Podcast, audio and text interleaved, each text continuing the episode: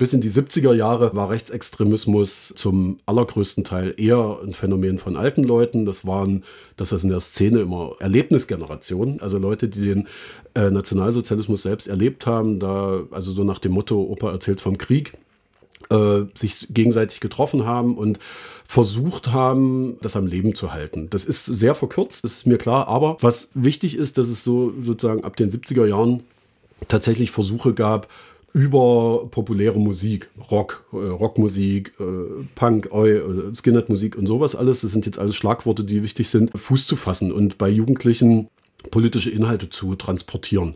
Äh, das Ganze hat, wie vieles, wenn es um Jugendkulturen und Musik geht, in England angefangen und ist dann relativ schnell auch nach West- und Ostdeutschland. Die war ja damals noch geteilt, auch wenn sich das viele Leute nicht mehr vorstellen können.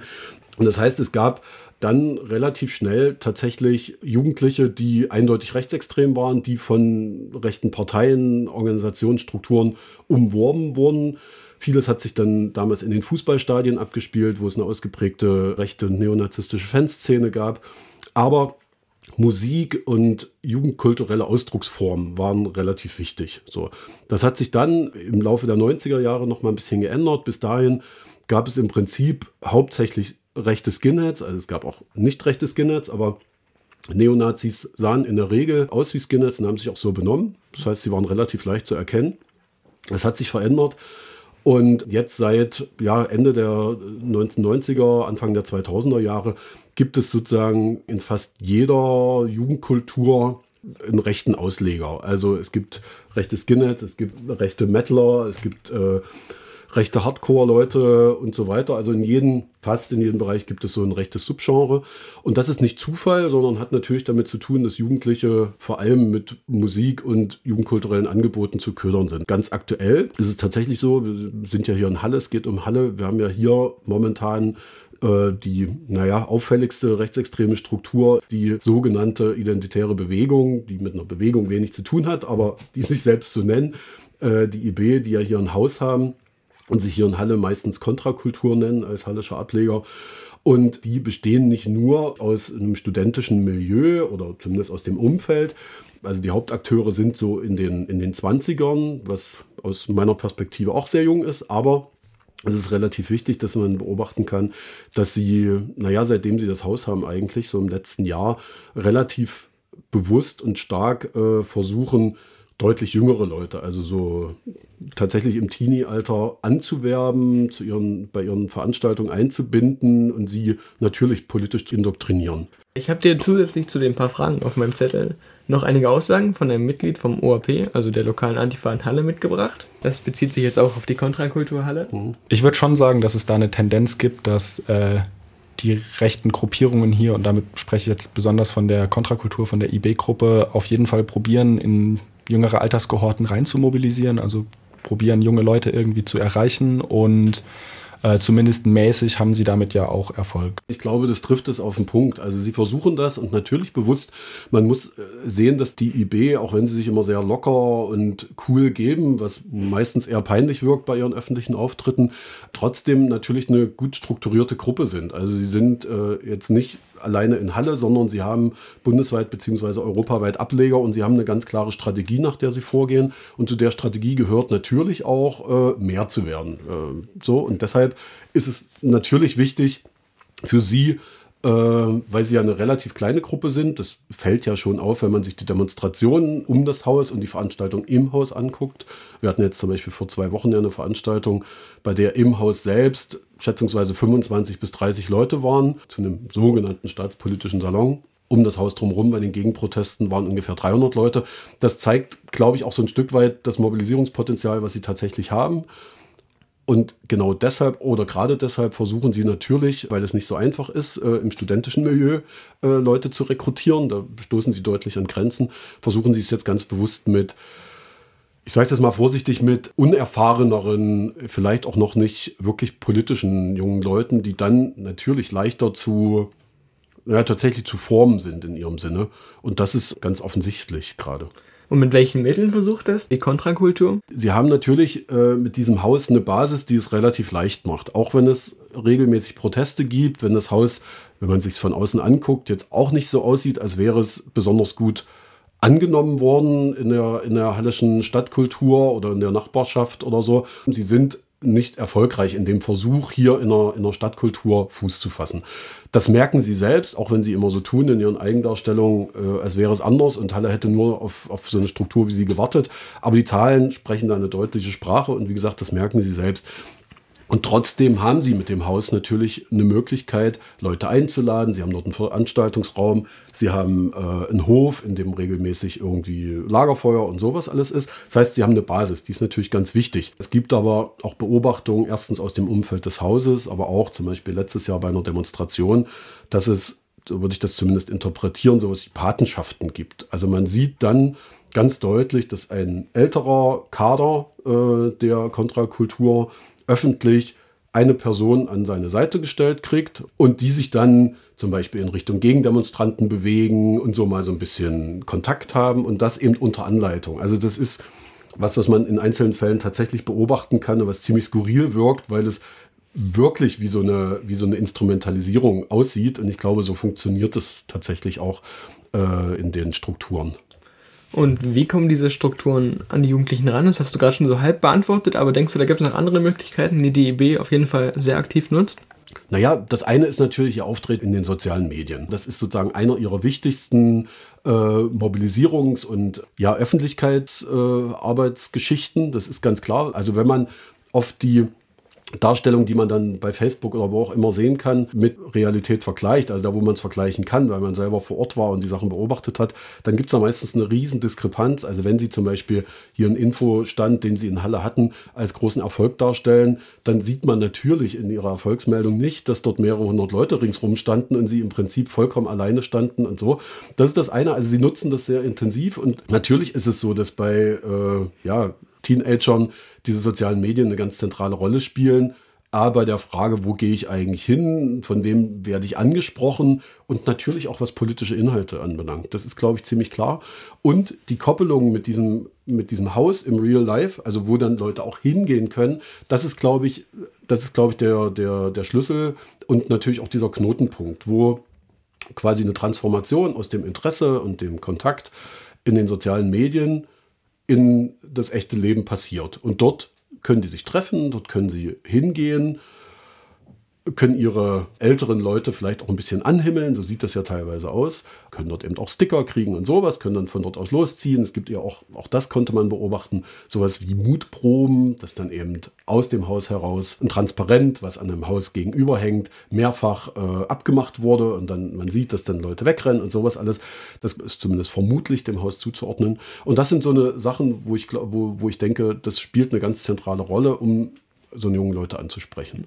Du sprichst jetzt nur von der IB. Gibt es auch noch andere solche Gruppen im Umkreis von Halle oder Sachsen-Anhalt generell? Es gibt äh, in Sachsen-Anhalt natürlich A, die klassischen rechtsextremen Parteien wie NPD und die Rechte. Dritter Weg versucht so ein bisschen äh, hier Fuß zu fassen. Das ist nicht ganz klar, wie erfolgreich die dabei sind. Dann gibt es die Kameradschaftsstrukturen, die mittlerweile relativ schwach sind, aber es gibt so ein paar Hotspots, Dessau Rosslau zum Beispiel, da haben sich Leute, naja, äh, relativ etabliert.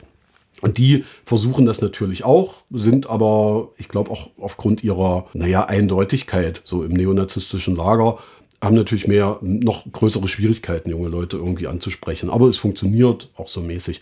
Dann gibt es im, im rechten, rechtsextremen Milieu natürlich das Umfeld der AfD, also die junge Alternative, die mit der es Überschneidungen zur IB gibt und eben auch darüber hinaus. Dann gibt es natürlich auch diese anderen Organisationen, ein Prozent und dieses ganze Umfeld in diesem, ich sage immer, dieses rechte, rechtsextreme Netzwerk, in dem das Institut für Staatspolitik im Saalekreis, die IB darüber, also darüber hinaus, aber vor allem in Halle und die AfD und deren Umfeld äh, sich sozusagen so ein, so ein Netz gestrickt haben.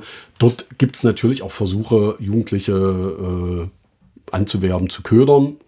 Es ist klar, bei politischen Parteien fängt das Interesse meistens erst dann so richtig an, wenn äh, die Jugendlichen wählen können. Das ist, glaube ich, bei der AfD auch nicht wirklich anders. Ich glaube tatsächlich, dass die zentrale Schnittstelle äh, zwischen, also für rechtsextreme Strukturen oder eben auch eine Politisierung ins rechtsextreme Milieu gerade äh, bei Jugendlichen äh, über die IB, also über die Kontrakultur läuft in Halle. Dann kommen wir zum nächsten Einsprecher. Der bezieht sich auf die Gründe, warum Jugendliche in diese rechten Szenen reinschnuppern. Also es ist natürlich immer sehr, sehr individuell und biografisch bei den einzelnen Jugendlichen unterschiedlich und ich denke, es ist auch eigentlich fast immer eine Synthese aus verschiedenen Gründen, die dazu führen, dass Jugendliche sich irgendwie einer rechten Szene oder Ideologie zuwenden. Was ich da auf jeden Fall erwähnen würde, sind zum einen natürlich so das äh, ja, persönliche wie gesellschaftliche Umfeld, also sei das die Familie oder die Peer Group, die zum Beispiel schon rechte Positionen vertreten, wo da so ein Normalisierungsprozess eintritt und genauso halt auch ein gesellschaftliches Klima, was da halt natürlich auch verantwortlich für oder mitverantwortlich für sein kann. Dann zum anderen, dass äh, ja, so rechte Gruppen auf jeden Fall ja auch erstmal vermeintlich attraktiv wirken können. Also sei das das Gemeinschaftsgefühl, das da irgendwie produziert wird oder genau halt irgendwie so dieses, ja, irgendwo dazugehören und halt auch was machen irgendwie so. Ich glaube, das treibt viele an. Und ganz besonders denke ich halt auch, was die rechte Szene für, für junge Leute attraktiv machen kann, ist, dass in vielen rechten Ideologien und äh, Theorien halt auf eigentlich sehr, sehr komplizierte Fragen halt sehr, sehr einfache Antworten gegeben werden kann ich alles unterschreiben. Und wie gesagt, fasst es, fasst es relativ gut zusammen. Ich kann jetzt noch mal einzelne Sachen rausnehmen. Vielleicht das letzte ist, glaube ich, der zentrale Punkt. Die Welt ist kompliziert, also komplizierter als vor, naja, über 30 Jahren, als ich Teenager war. Äh, und da gab es irgendwie klarere, da gab es die Blockkonfrontation zwischen Ost und West und sowas. Es war irgendwie mal einfacher, glaube ich, sich die Welt so ein bisschen zu erklären. Globalisierte Welt mit sozialen Medien, mit Informationsüberfluss, mit Informationen aus aller Welt, die in Sekundenbruchteilen bei jeder Person, egal wo er oder sie ist, sichtbar sind, müssen ja auch irgendwie verarbeitet werden. Ich glaube, es, ist, es hat wirklich was damit zu tun, dass diese äh, Informationsflut so enorm ist, dass jetzt vielleicht ganz allgemeinen Menschen noch ein bisschen Probleme damit haben, sich an diese neuen Medien überhaupt zu gewöhnen. Und da ist es offensichtlich attraktiv. Das sieht man ja bei Wahlergebnissen, das sieht man bei diesem äh, deutlichen Rechtsruck in den letzten Jahren in Deutschland, Europa und weltweit dass es so eine, so eine Suche nach einfachen Lösungen gibt. Das würde ich sagen, erklärt zumindest zum Teil die Wahlerfolge von Trump oder ganz aktuell in Brasilien. Äh, und natürlich auch hier. Und das ist bei Jugendlichen vielleicht sogar noch ein bisschen verstärkter, weil wenn man quasi in die Welt so, das ist so eine komische Sicht, so ein bisschen losgelassen wird, sucht man ja noch viel stärker nach Ideen, nach Antworten. Es gibt viel mehr Fragen, als das vielleicht dann bei 40, 50-Jährigen oder sowas ist. Äh, und da ist vielleicht tatsächlich es, es einfacher für Demagogen und Leute, die vereinfachen, dann Jugendlichen sozusagen Sachen anzubieten. Die Chance ist allerdings auch, dass es Jugendliche vielleicht auch schneller durchblicken. Also wenn so ein 40-, 50-Jähriger sagt, ich bin jetzt aber AfD-Wähler, weil ich denke, diese erklären mir die Welt, dann ist die Möglichkeit, den davon wieder abzubringen, wahrscheinlich komplizierter als bei Jugendlichen mit äh, 15, 16. Würde ich jetzt mal so ein bisschen vermuten. Das andere, was auch in dem Einspieler war, ist natürlich, das sind so die, die Faktoren, die sich nicht wirklich geändert haben. Es geht um Gemeinschaft. Äh, wir leben in einer Gesellschaft, in der, sagen wir mal, Familien und so klassische soziale Verbünde jetzt, naja, zumindest schwächer geworden sind. Äh, und ich glaube, es ist eine ganz normale Suche in dem Alter nach, äh, nach Gemeinschaft, nach Gruppen. Peer Groups sind erwähnt worden. Natürlich spielt das alles eine Rolle, dass Jugendliche sich in dem Alter orientieren. Und wenn sie dann äh, im, ich sage jetzt mal im falschen Moment mit den falschen Ideen irgendwie konfrontiert werden, können die durchaus attraktiv sein, weil sie ja, also gerade rechte Ideologie gibt ja eben auch vermeintlich Sicherheit, Gemeinschaft, die nennen das dann Kameradschaft. Es ist eben auch leicht, Stärke zu demonstrieren. Auch da äh, stehen Jugendliche wahrscheinlich zumindest aus einem bestimmten Milieu äh, draußen. Ich glaube, das ist dann auch das nächste, die Milieu-Sache. Es ist ja kein Zufall. Ich habe ja vorhin gesagt, dass ähm, die Jugendlichen, die sozusagen in der Nähe der IB zu sehen sind, eher aus so einem, naja, gewaltaffinen Fußballmilieu zumindest zum Teil kommen. Da herrschen natürlich auch eher so rechte, rassistische Ideologien vor. Und dann ist es natürlich leicht, wenn man schon durch Elternhaus, durch, äh, naja, vielleicht Verwandtschaft oder, oder größere Brüder oder sowas. Das sind ja alles so Mechanismen, die in, den, in dem Alter eine Rolle spielen, da quasi schon so ein bisschen angefixt ist und nicht vielleicht in einer sozialen Umgebung aufwächst, in der, naja, Toleranz, Weltoffenheit äh, und sowas irgendwie vermittelt wird, dann ist es relativ leicht. Das heißt nicht, dass alle alle Leute, die in schwierigen sozialen Verhältnissen aufwachsen, automatisch irgendwie Rassisten und Idioten werden müssen. Aber es ist natürlich leichter. Der Schritt aus so einem, sagen wir mal, ich, ich sage es jetzt mal vereinfacht, rassistischen Elternhaus in eine rassistische Jugendkultur ist deutlich einfacher, als äh, wenn ich gelernt habe als Kind oder als Jugendlicher, dass es äh, komplexe Zusammenhänge gibt und dass es meistens gut ist zu diskutieren. Auch Gewalt, natürlich, wenn Kinder und Jugendliche Gewalterfahrungen in ihrer Erziehung machen, dann liegt es irgendwie nahe, das wieder umzusetzen. Aber ist es nicht ein Stück weit auch normal für viele Jugendliche, einfach im Prozess des Älterwerdens auch mal ein bisschen mit Gewalt umzugehen und mit seinen Freunden, weil das ist ja bei Jugendlichen sehr häufig vertreten und ich sag mal, das gehört auch einfach ein bisschen dazu zum Älterwerden, dass man mit sowas Erfahrung macht. Ich glaube, da ist es nochmal wichtig zu gucken, äh, wie sozialisieren sich männliche und wie weibliche Jugendliche. Ich glaube, Gewalt ist ohne es zu wirklich zu vereinfachen, aber in der, in der absoluten Mehrzahl ein männliches Problem. Ja. Was nicht heißt, dass es nicht weibliche Gewalt, es gibt auch Frauen in der rechten Szene, keine Frage. Aber Statistiken und alles sagen, da sprechen eine ganz, ganz deutliche Sprache. Deshalb glaube ich auch bei ganz vielen Problemen, auch äh, die Frage, wie soll sich die Gesellschaft jetzt eigentlich weiterentwickeln, gerade auch wieder, wenn ich so äh, Trump und Brasilien und sowas angucke, alles das, da zieht sich sozusagen maskuline Gewalt einfach so durch. Und ich glaube, das, es gibt jetzt so den Begriff toxische Männlichkeit. Ich finde, der klingt ein bisschen, bisschen überdreht, aber bringt es ganz gut auf den Punkt. Ich glaube, dass das tatsächlich die Gesellschaft seit vielen, vielen hundert Jahren vergiftet und deshalb so eine ähm, so eine Folgen auch nicht so überraschend sind ich glaube tatsächlich, wenn es, wenn es um Rechtsextremismus geht und die Politisierung von Jugendlichen im Rechtsextremismus, dann wird es eben zu einer, zu einer, zu einer politischen Dimension, weil Rechtsextremismus und Gewalt zusammengehören. Und äh, dann wird es natürlich ein Problem. Da muss man nur die Zahlen der Opferberatung sich anschauen, von der Ideologie zur Praxis äh, geht und da ein ganz, ganz offensichtlicher Zusammenhang besteht. Welche Möglichkeiten gibt es denn zu verhindern, dass die Szene Zuwachs bekommt oder zumindest irgendwas dafür tun, dass das abnimmt? Das ist natürlich nicht so einfach. Wenn ich, wenn ich dir jetzt sagen könnte, 1, 2, 3, das sind die Lösungen, dann hätte mhm. ich wahrscheinlich einen Preis verdient. Ich glaube, dass das, was in Halle passiert, jetzt zum Beispiel seitdem es das Haus gibt, also der IB seit über einem Jahr, äh, in die richtige Richtung geht. Es gibt immer, wenn es öffentliche Veranstaltungen von denen gibt, gibt es Proteste oder fast immer. Ich glaube, dass es parallel wichtig ist, äh, aufzuklären, äh, zu informieren, was sind die Hintergründe, äh, das, was Korax oft macht, das, was wir als Verein machen, was viele andere Vereine und Strukturen auch machen, was Halle gegen Rechts macht und verschiedene Initiativen.